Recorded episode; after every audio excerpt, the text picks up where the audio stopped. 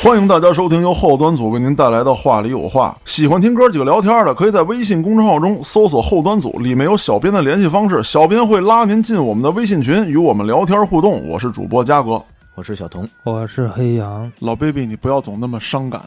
我是黑羊，哎，要倒闭了，至于吧？哎，小童就倒闭了一个，哎，对对对对，把倒闭的经验告诉我们，然后我们快点倒闭。你倒闭了个啥？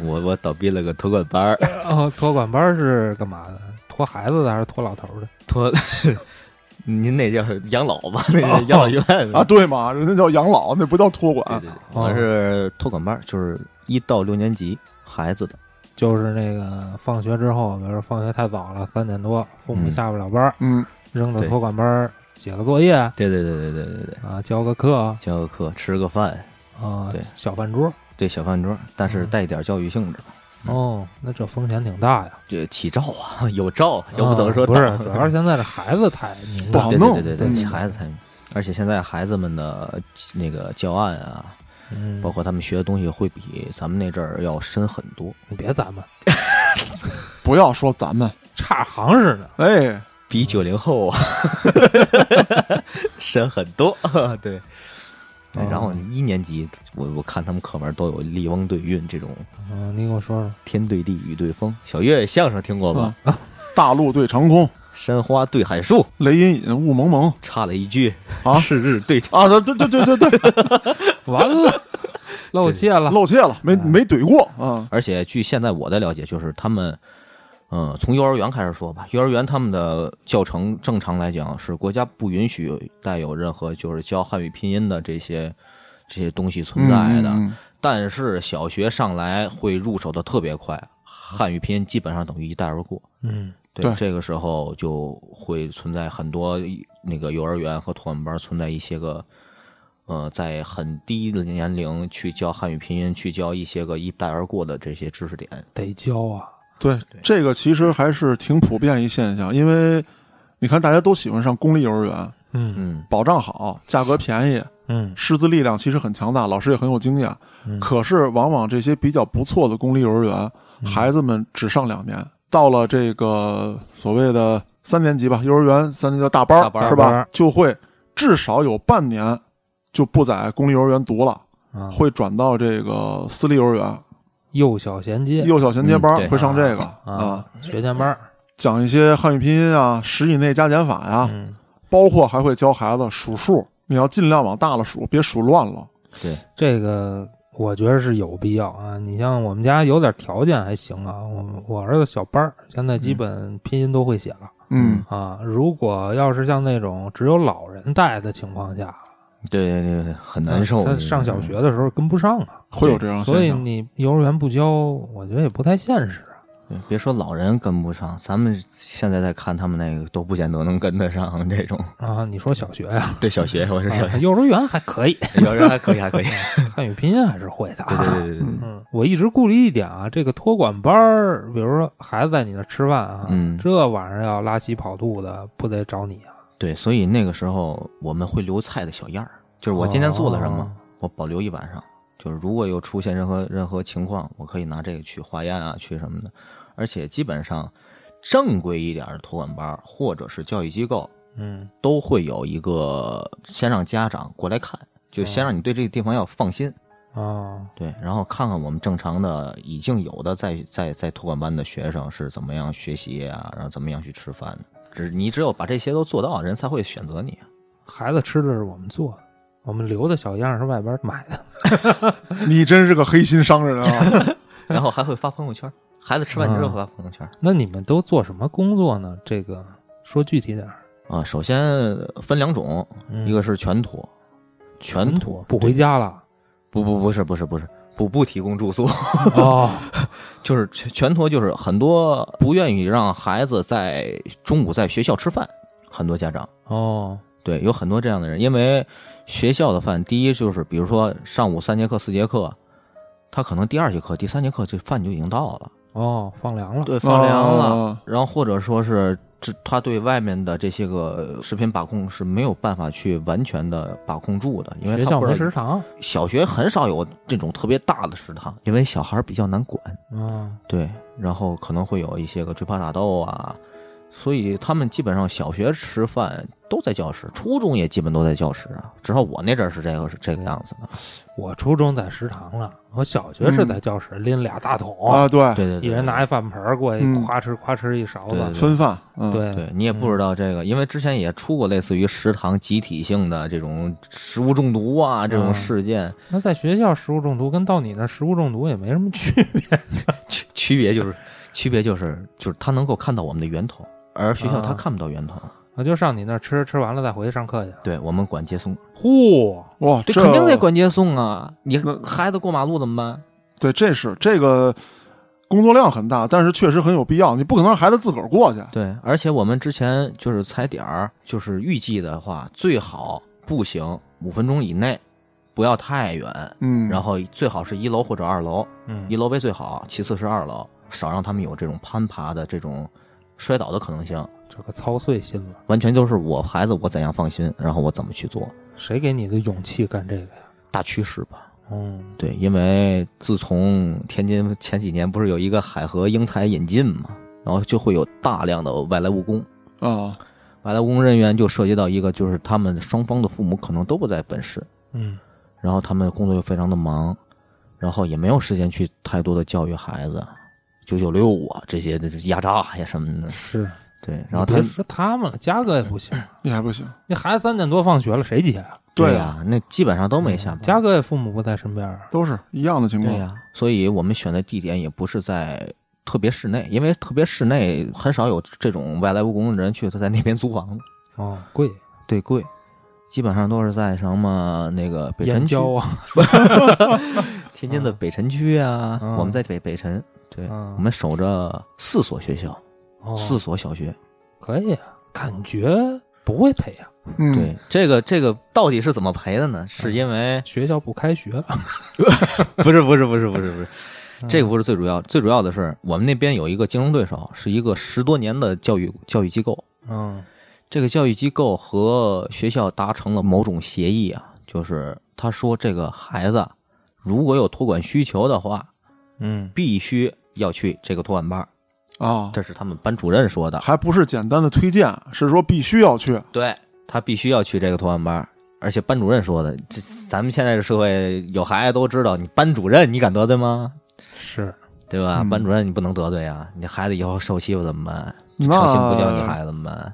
这个首先来讲，这所学校以及他的班主任得查办了啊，应该是查办了他。呃对，按理说其实应该查办的。还有那个教育机构，因为他我我认为是走了一些不太正规的后门儿，而且我们当时怀疑他那个教师是否在那个托管班儿另外授课。那怀疑不行啊，不好使，得有证据啊！也得有对证据啊！而且你十多年教育，你干不过人家。对于家长端来说，其实他有一个十多年教育，就算他收费比我们高很多，他也不会有特别大的抵触吧？你对于家长来说，家长看到的是什么？十多年的教育机构，家长看到的是他的经验，对，但其实内核是什么？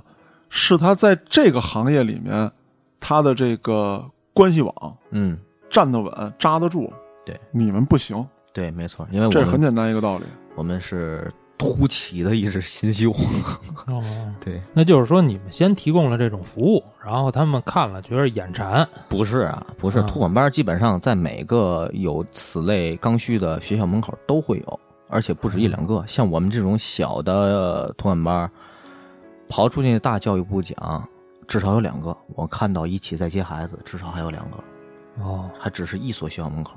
而且黑老师，你知道吗？这种现象啊，嗯在咱们北京也有，但是没有这么明显。嗯，可是家长会看到什么样的现象啊？我跟你一说，你就能感觉出来。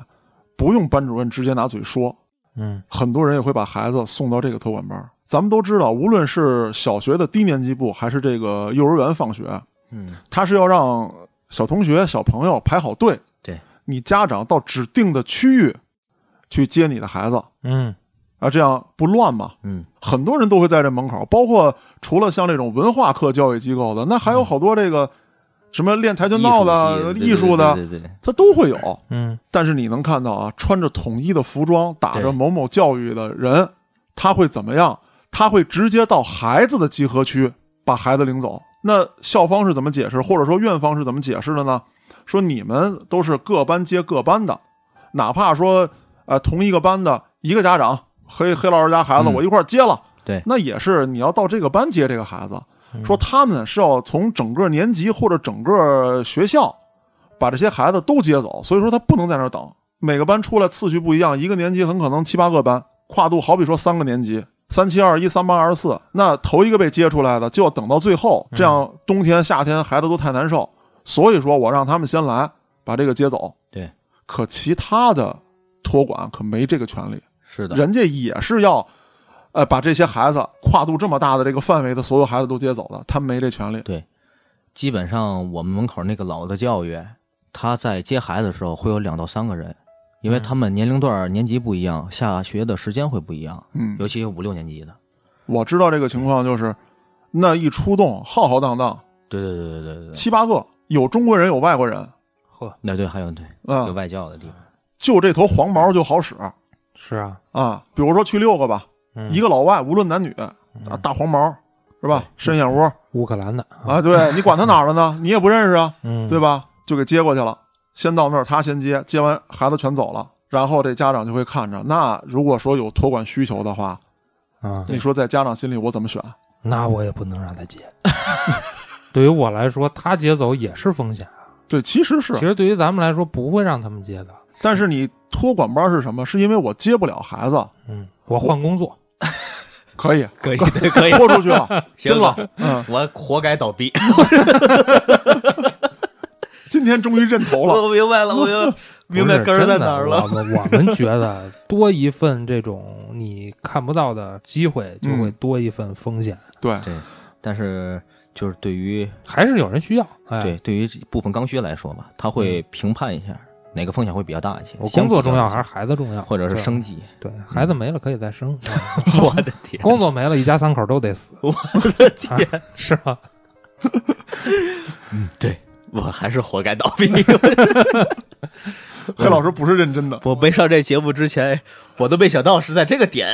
你看看， 道破了人间险恶呀。 对对对对，你又长知识了。那你这是疫情之前倒闭的吗？呃，疫情前后，哦，那嗯也该倒闭了。哎， 对我，你多拖几个月，还也多赔点钱。对，对对对，也是房租。我觉得这是老天爷的嗯照顾。今年初、去年年底这个这个时间段，疫情前一一点点，那时候就已经有报道说那个有这个那什么，但是太他还没有明那智么严了，太明智了嗯。，嗯，你那家老的现在也不好过。我觉着他们挺好过的，我觉得，嗯，因为他们太熟悉了和家长们，他们很放心那个地方的环境。哦，我懂了。这个家长实在是受不了孩子了，我全托一个月吧， 这放进那儿一个月吧。还有像什么统一网课，有时候教不明白的，去那边接着去上小班儿什么的。咱们家长得多大心呢？你说就那几个月，谁敢让孩子出门啊？黑老师，这就是什么呀？你记得上回咱们录节目的时候，我谈过，嗯，说大人复工了，孩子没开学啊，我那辞职啊，那可以啊， 拼了呗。 我 就我倒闭就对了，这 这行业为什么要存在？ 我现在就干倒他，就我不要这行业了。你要啊什么？这叫什么托管班儿？你要说咱在一线冲锋陷阵的，跟你说那似的、嗯，啊，我必须得维护社区的这什么安定运转，嗯那孩子以生家，你光荣嗯嗯，是吧？嗯嗯，那、你出去上班儿，那人家也得为生计啊，你不上班儿，很可能就是全家都死了， 对呀、有道理。就这么轻松的说服了你。对，没毛病，夺走我全家性命的不是病毒，是穷。是就 是穷。那咱说回来，嗯，咱还是说这托管班儿。那你觉得这托管班儿你们算做的好的吗？我们不敢说是做得好，但是有良心，有良心，很规矩。首先，我们附带的教育是完全免费的，就是我嗯辅导你孩子的功课，嗯一切的明天的预习，包括今天的复习，不懂的什么地方，包括一些课外的延展，对，都是免费的。挺然好后包括食材都是当天现买，然后现做的。挣钱吗？其实挣钱倒是次要的，我们最开始打的价格战就是为了要扩大名气，哦至少我们当时能做到不是特别赔。哦，赔点儿赔一点儿。就只当广告费了。哎，对，啊想要扛过去，想要扛过去，哎，但是没想到玩的时候垄断，我觉得很难受。得我觉亏得没扛。得亏没扛。对对那你说说你们这行没良心的，他们都是怎么干的？呃，举个例子，曾经我在河西区踩点儿的时候，我们扮演孩子的家长，哦，不像啊，呃，还行还行还行， 长得老，长啊。虽然是九零后，但是长得老。 九零后也当妈了，不对啊，九零后还分九九的呢和九零的呢，我是九四的。嗯，按理说，其实我孩子应该是上幼儿园的阶段，如果是有孩子的话，然后你踩点儿踩了一初中，我踩 我踩的是高中， 我踩了一个托管班，价格很低廉。嗯，我说哟，在河西区，天津的河西区可能就是，呃，有钱人比较多一些，哦，教育水平可能也比较好。我说哎，在这个地方还能有这个价位的托管班儿，嗯，我们就提出要求说去想看一看。 我还以为你想把你那儿的孩子直接送这 儿呢，挣个差价。不可能，这俩大吊脚跨越了整个天津市市内六区啊！啊，嗯，然后我们去踩点儿，我们进到一个老居民楼里，这个倒没什么。老居民楼也生活气味气息也比较重，我觉得还挺好的，就是对于孩子的童心来讲还是挺好的。嗯，但内部环境，我们一进去，我说我您想这价都他妈高，我操！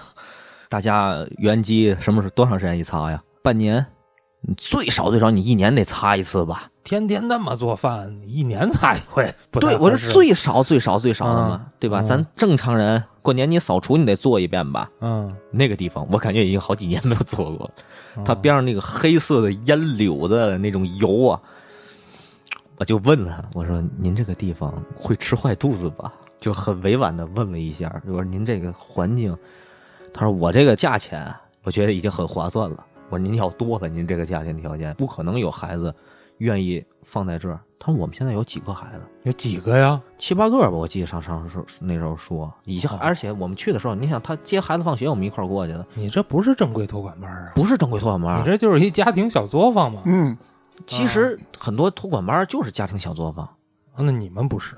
我们其实也属于啊，也在居民楼里，只不过我们哦环境卫生好啊，哦黑板什么的桌椅我们都买的是都是特别好的，他们那个小桌子吃完饭擦擦直接写作业了，哦， 这是一个环境的问题，而且就是我特别想知道什么人会在这个地方放孩子。我也好奇，对，我就我就特别纳闷儿，我就 我在外面找地儿，车里猫着没走，哦我等接孩子，大概晚上嗯九点多来钟，将近十点吧。这么晚，啊，不是所有的啊，我见过的就是最典型的啊，他能代表一大部分选择这种托管班儿的人，就是嗯农民工。啊，没有办法，他首先他自己很难有一个固定的接孩子上下班的一个点儿，是其一，其二可能资金并不是很充裕，没办法，没有办嗯法，所以只能放在这个地方。就是你开什么档次的都有固定的受众。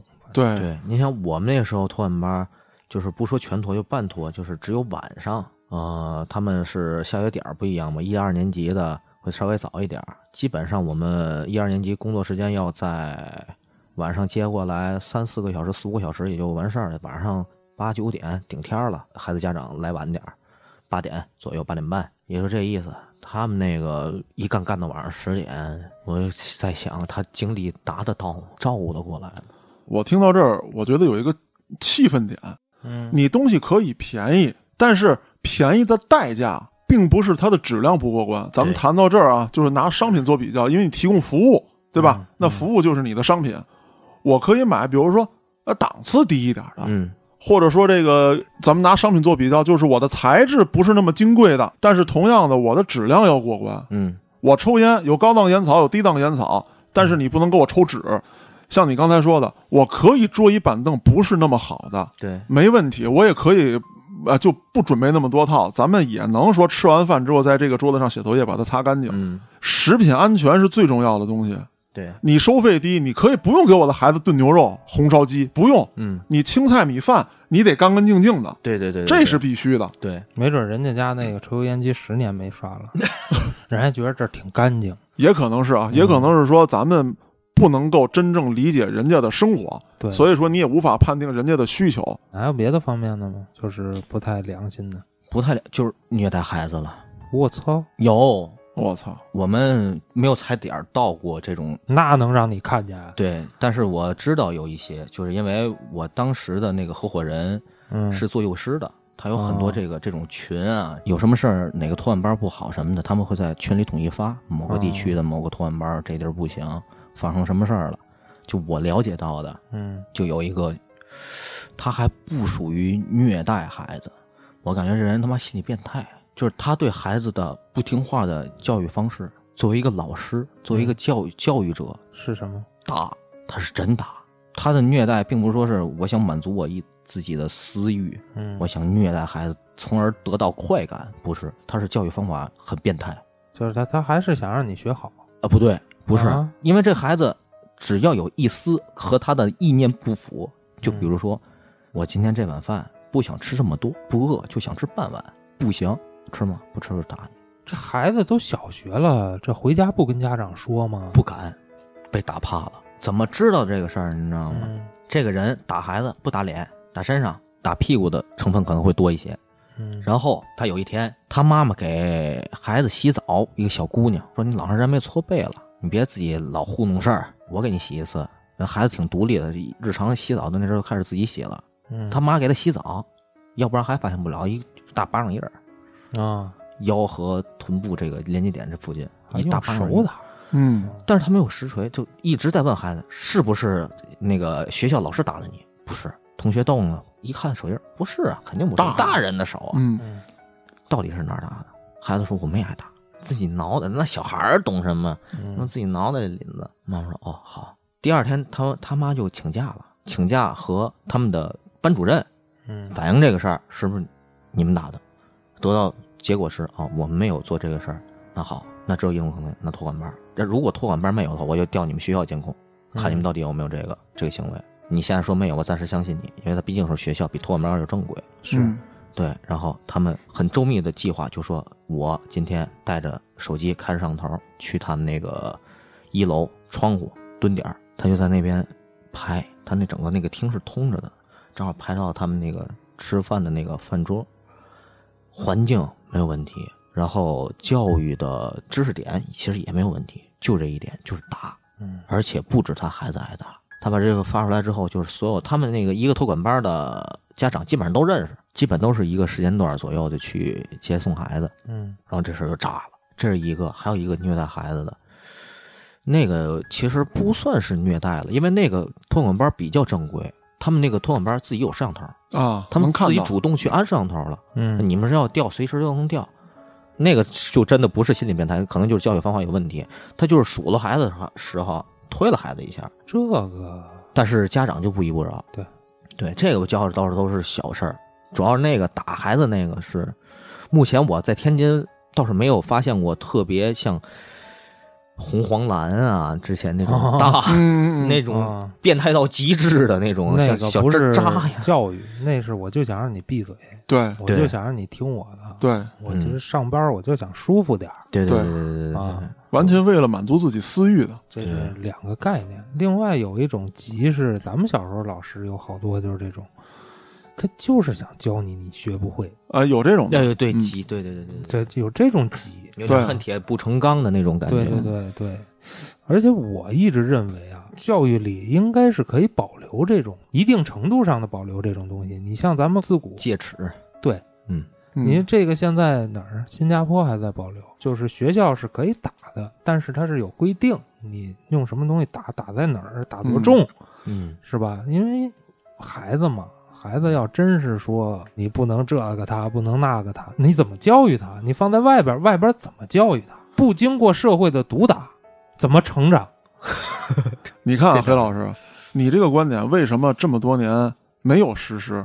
不是说这些专门从事教育的人他不如咱，嗯他有这么几个原因。第一，就是尺度的掌握。不得不承认啊，咱们中国人太聪明了。你任何制度，你给它细化到什么程度，他都会找出一个框量，他会利用这个框量，用什么样的东西打，使多大力度打，你怎么判别我使的不是你这个规定当中的力度？嗯对，什么样体质的孩子，男生女生，小胖子小瘦子，怎么界定？一个寸劲儿打骨折了。是都非常难对。那么我对你的这个想法有支持，但是呢，如果只是这么简单的说，我用戒尺，比如说打手把或者打什么样的东西的，行为方式太简单。我倒是支持什么啊？嗯就类似于体校的那种方式。无论你这个孩子多坏多调皮，你是个什么样的人，你在教练面前一定老老实实的。跑步去，哎，很简单啊，对啊，一定程度的体罚，还有包括什么呀？教练的那种，你不能说他凶，小时候你觉得凶，其实是他的一种威严。嗯，包括这个原来，也不是原来了，就是最近啊，就就前段时间老美的特别火的一款节目，就跟咱们这边这个就就就什么交换人生那种感觉似的，啊给孩子带监狱去，嚯，我去，都是那个不听话的孩子，比如说殴打父母的， 哇，十几岁，甚至说十一二岁，就十三四岁，我要混帮派，我去，就这种，拎着这孩子就去监狱。欧美那十三四岁看着比你还老呢， 比我也壮，比我也高，拎着就去监狱。监狱那那那帮大老黑，一身大褂那大壮问，嗯啊脸贴脸的问肥皂呢？啊，你你你他妈哪个帮派的啊？嗯，啊你就是什么什么什么，你就就老黑就脸贴脸的时候骂叭叭叭叭叭，你也不知道说什么的，啊嗯骂那孩子就是有的那孩子在外头倍儿野，欺负同学，嗯然后殴打家长，让那老外骂的哭。你不是帮派吗？你为什么穿一个红色的 T 恤衫，有一个小鸭子？嗯 你是不是想给谁谁当伴 侣？啊，就指一个特壮那大汉跟那儿，你是不是要给他当伴侣嗯啊？这种啊，就是让我的感觉就特别像这个一些教练的感觉，啊是老爷们儿吗？就是他们不会说真的给你一嘴巴，嗯或者打你屁股，他们的那种方式其实是要保留一些。如果说能应用到这个教育当中，是能解决很多问题的。为什么这么说啊？作为人都是有正常情绪的。我一直觉得，就是你作为一个教师来讲，其实你不可能达到你爱每一个孩子，这是不可能对，的不。可能对，我是在挣钱嘛，对，这是我的工作。那么，反倒回头来说，咱们现在这个宣扬的有问题。你要像妈妈一样爱所有的孩子，那如果你不爱，意思是不是你就可以不管？不对吧？嗯你爱不爱你都得管，这才是真正的职业操守。我不爱他，我也要教育他，对啊，对，这是真正的职业操守。那么，嗯，如果保留一些这些东西在里面，嗯我的教师很可能就不会出现一个突然的极端行为。什么意思？他不听话的时候，我可以采取一些先低级一点的惩罚手段制止他。嗯那不得不说啊，从人的心态上来讲，啊如果这个低级手段好使了，作为教师，他这个愤怒情绪不会继续的积压，对，对或者说上升，对吧？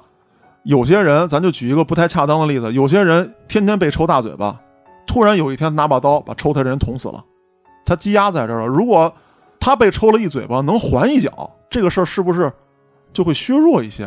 嗯有这方面的可能性。当然，这只是咱们之间的探讨。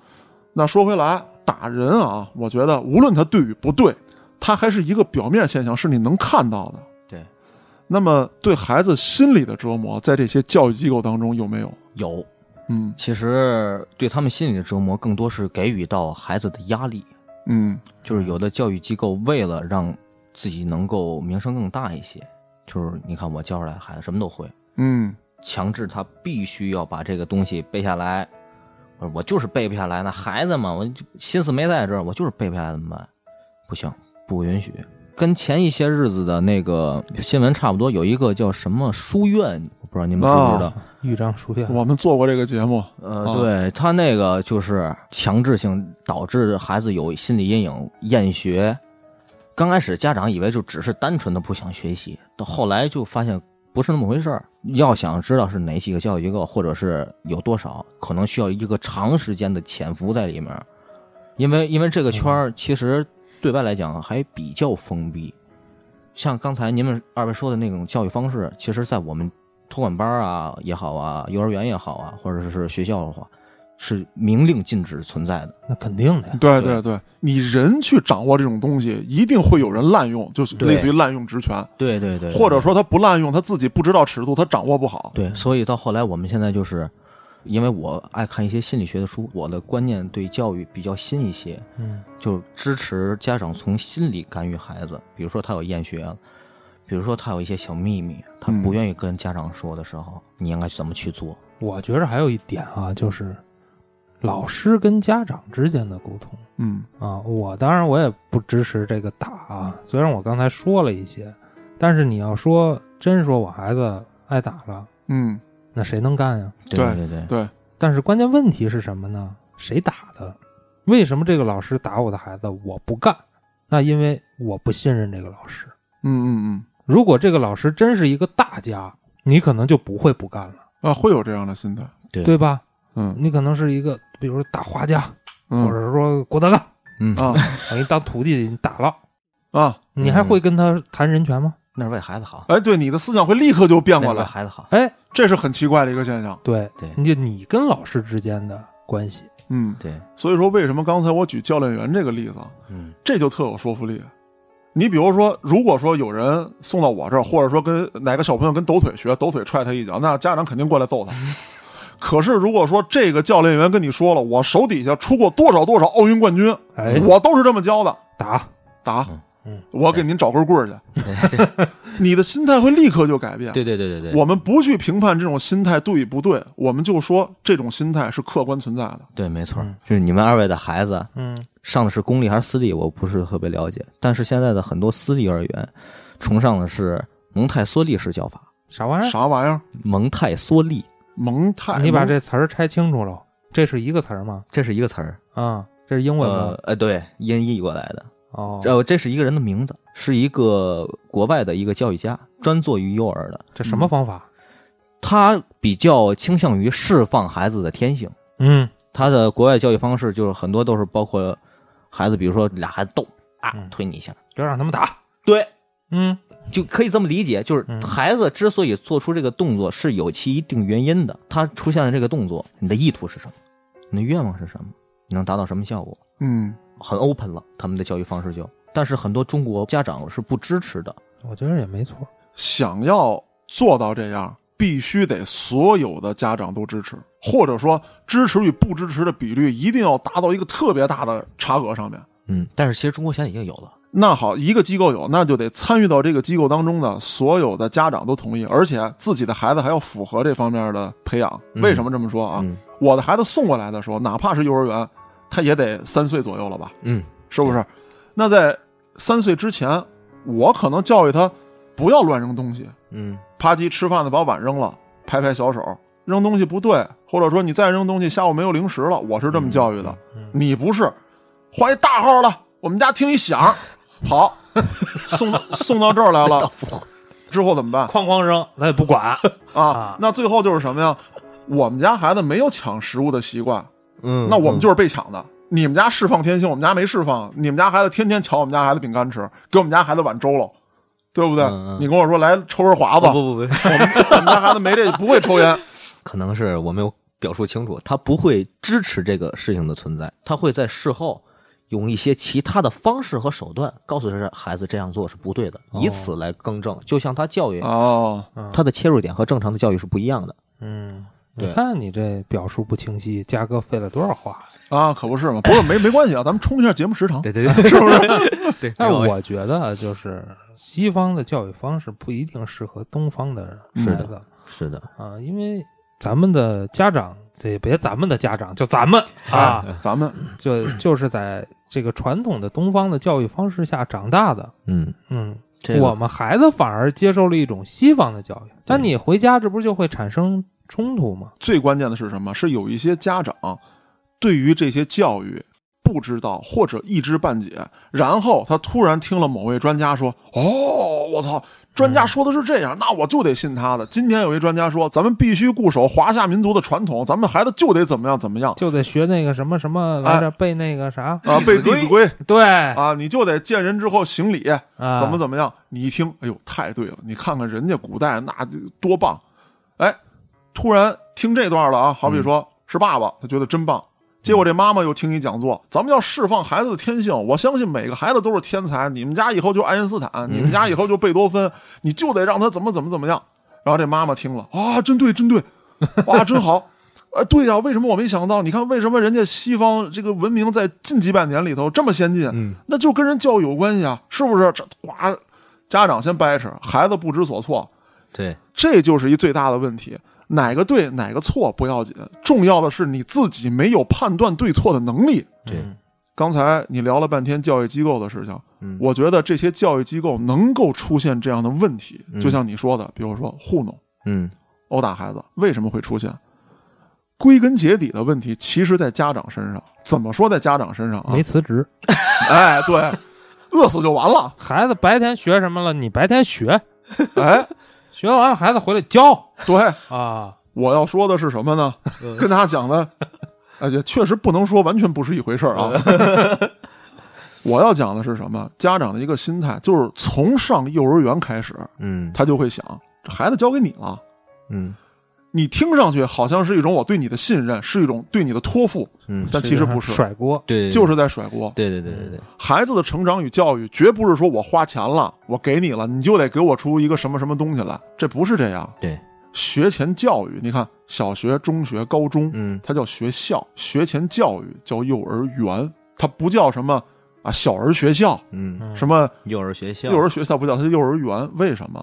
这个时候的教育是家长与老师要衔接特别紧密哎，的，对，没错，嗯这个很重要。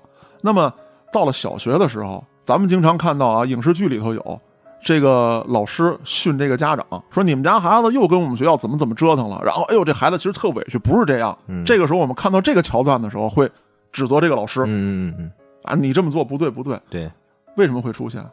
因为你作为家长来讲，你脱离了孩子的教育，你不知道孩子发生了什么，对孩子很委屈，我的家长不相信我，他为什么不相信？就像我刚才说的，说我们家孩子交给你了，你甩锅了，你什么都没管，你不细心的观察孩子，你不知道他的心理活动，你也不知道他在学校遇到了什么，你不闻不问，天天拿着成绩单看，那可不是吗？老师说什么你信什么呀？为了老师能好好对自己家孩子，嗯然后你又到老师那儿去委曲求全。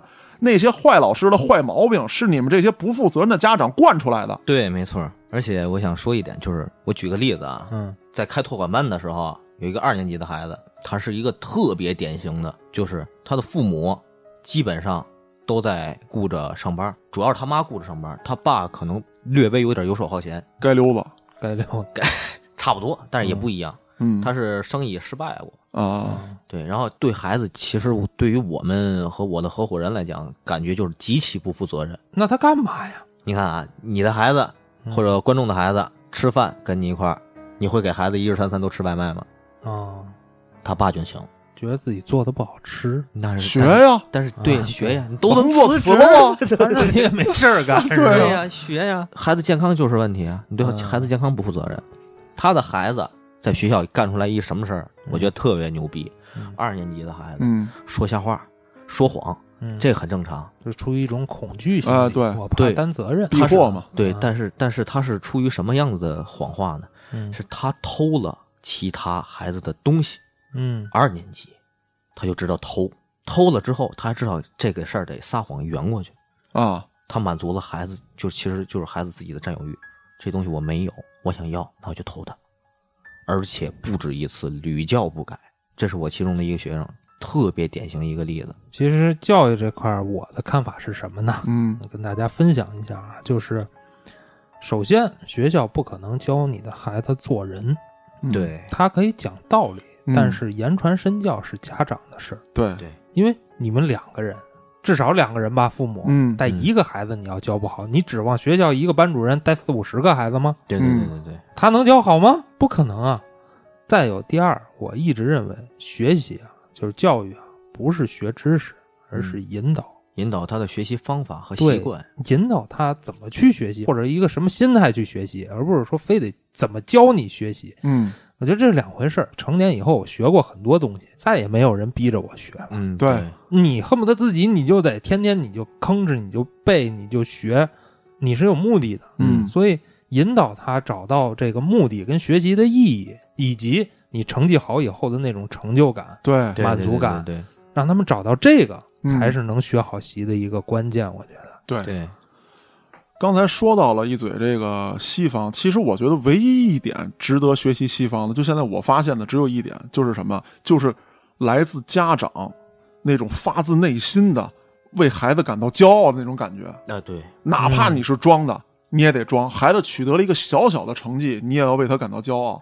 咱们经常看到电影当中这个，啊，孩子参加这个学校的某某的这个社团活动，嗯，或者说就小孩儿参加了我们学校的篮球队、冰球队、足球队，从选拔开始，这个家长就比他还激动嗯，啊，真棒，好样的，你被选上了。打球的时候，参加比赛的时候，家长会去给加油，会成为你的小粉丝，成为你的球迷。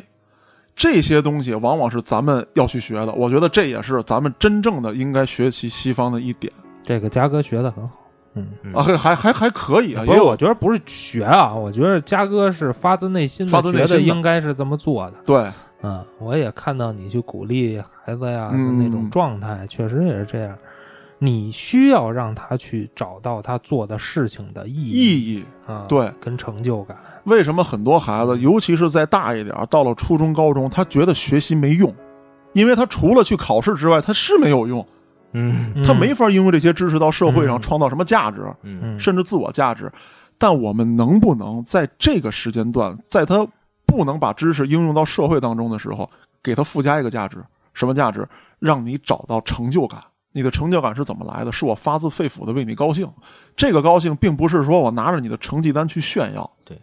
那我们再转回来，说为什么这些辅导班儿也好，嗯托管班儿、教育机构，不管它叫什么，就大概这个性质的机构，嗯他们能这样的良莠不齐。我原先啊会去怪罪监管部门，嗯，那我说你们监管不力啊，出这样事情，如何如何好的。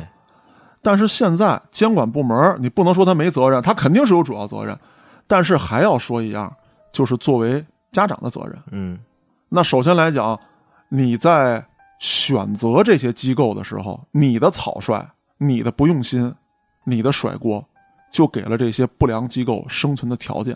对，没错，很多的教育机构都是被一些个有刚需却又不太有责任心的一些家长给惯起来的，哎，就是他靠他们养着呢。他也不觉得自己哪儿不对，因为那么多年一直这么过来的。像你说这就特别可怕，他不知道自己哪儿不对。对他不知道自己哪儿不对，有些人他确实良心不好，但他知道这么做有错，他会小心一点儿。嗯我尽量别那么大张旗鼓的，或者说那么不在意。但是有些人并不知道这是错，他不觉得。哎，嗯对家长对没说呀，对对对对，是不是对？对孩子照样来啊，送走一批又一批啊。对那我这么干就是对的，对我挣着钱了，有错吗？你凭什么突然有一天说我这不对那不对？你们早怎么不说呀？对或者说对对上一波家长怎么没说？怎么就你事儿多呀？他倒理直气壮了。他会觉得这个家长难伺候。哎，那说到这儿啊，小童，你得给咱们听众啊介绍介绍，或者说给咱们提个醒儿，选择教育机构的时候，我们应该注重哪些点，或者说我们去考察的时候，哪些作为重点考察项目？呃，首先，呃，不管是托管班儿还是教育机构，如果孩子需要在那个地方吃饭的话，嗯一定要首先第一步先检查他的卫生问题，嗯这是最重要的，因为孩子的健康比什么都重要，这是第一点。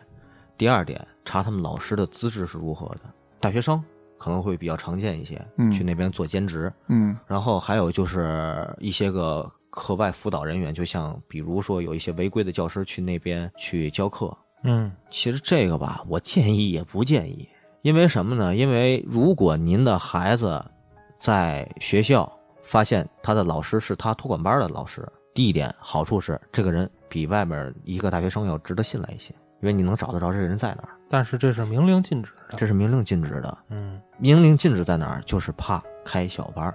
如果他在课堂上不去教你孩子一些特别有用的知识，让他去对学习的话，你他必须下课再再对找我。对，所以这就是嗯明令禁止的点。嗯，所以这个每个家长考量也不一样，所以我觉得这个点是没有办法完全杜绝的，因为一直有人在这个边缘去试探、去跃跃欲试。而且我觉着可能有名的老师，嗯，对，你家长反而没准还不愿意去点他。对啊，对对对对对对对，基本上家长都不会点，因为点了之后对你孩子可能会有影很大的影响。嗯，就算对我的孩子没影响，每个人都有私心。我在这儿吃了小灶了，我的孩子跑的就是快，对，没错。我能甩掉一大批人。嗯所以说挑选这个的时候，根据家长的心态不同吧，我觉得这要着重看一点儿，这是其二。其三的话就是先看看他的教育资质，就是他的照是不是全的，嗯有没有什么卫生许可证，有没有什么这个教育资格证，整个他是不是一个正常的运转的一个公司。别回来，这真的是给你孩子弄一蹦蹬仓，直接跑都没影儿，你都找啊你都不好不好找。然后有一部分的比较大的教育机构或者比较良心的人会在。刚才提到过，就会在那个自己的这个教育场所安装一些摄像头，然后以供孩子家长们去查看。如果有什么不测，有什么磕磕碰碰的，或者是吃饭有什么不对的地儿，小样儿和摄像头都能给他们提供凭证。相对而言，他们安装了这个，就说明他们摸着自己良心不亏心。嗯，对，当然也会存在一些安啊，就光让你看见了安上，你到时候查你不给查，也会有这种情况啊。那拉厕所里去，啪啪啊，对对，也会有这种情况啊。嗯，对，但是这个相比较而言会比较好一些。现在我也听到一个提法啊，就是你厕所肯定不能安摄像头，这是隐私的，孩子你也不能瞎照啊，是啊对不对？而且现在说实话，确实有一些变态，他会买孩子这些方面的东西。对呀，人家提出来呢，说往这个厕所呢安装这个收音设备，嗯，监听，哎，监听啊啊。我看我孩子是不是在厕所里哇哇哭了，有没有啪啪的打的声音？哎，当然，这个呢，法律上是否允许，以及之后会不会引起一些其他的这个不好的社会现象或者反应，这个咱们不得而知，对，还是需要考量一阵子等挺爷学完民法典， 啊。对，咱们问问。再问问。那就这样，等挺爷学完民法典之后，咱们单独做一期节目，让挺爷给咱们摘出点对咱老百姓特有用的哎解读一下，对对对据对，我所知，一千两百多条，现在学到五百多了。嗯，嗯还得继续加油啊，根据录节目，可能现在能多点了。啊哎对对对录节对对目跟这播出的时间差 啊。啊！对，嗯啊，学的还挺快的，民法典没没多长时间刚搬啊，是啊，啊，学够那快不学哪行啊？律师嘛，嗯今天对于教育机构啊，咱们确实聊了不少内容了。嗯，我们说的呢，也可能对，也可能不对，很多时候是出于我们的观点是啊。对于这些观点，您有什么想跟我们展开讨论的，或者说您有什么想表达的，可以在微信公众号中搜索“后端组”，里面有小编的联系方式，小编会拉您进我们的微信群，咱们可以在群里面一起聊天互动。感谢您的收听，我是主播嘉哥，